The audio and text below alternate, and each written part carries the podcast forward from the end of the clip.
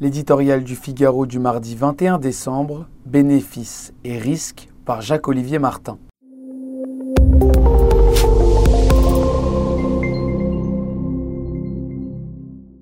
Tout sauf le confinement. Depuis des mois, les employeurs, privés, publics, PME, grands groupes, sont au front et se démènent pour protéger leurs salariés et continuer à faire tourner l'économie.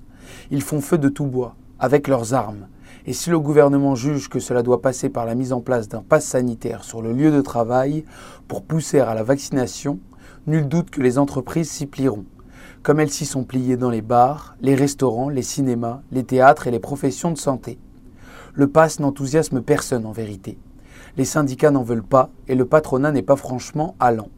Sans être médecin ni ministre de la Santé, les chefs d'entreprise passent au trébuchet les bénéfices et les risques pour leur organisation de ce contrôle médical des salariés que les pouvoirs publics veulent leur faire assumer.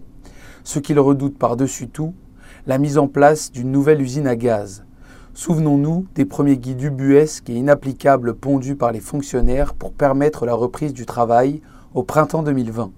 Les plus petites entreprises tremblent devant le coût d'une telle mesure et la menace qu'elle ferait peser sur la responsabilité des dirigeants. Et puis, les acteurs économiques redoutent les effets secondaires, notamment la détérioration des relations sociales lorsqu'il faudra sanctionner ou écarter tous ceux qui refuseront le passe-travail.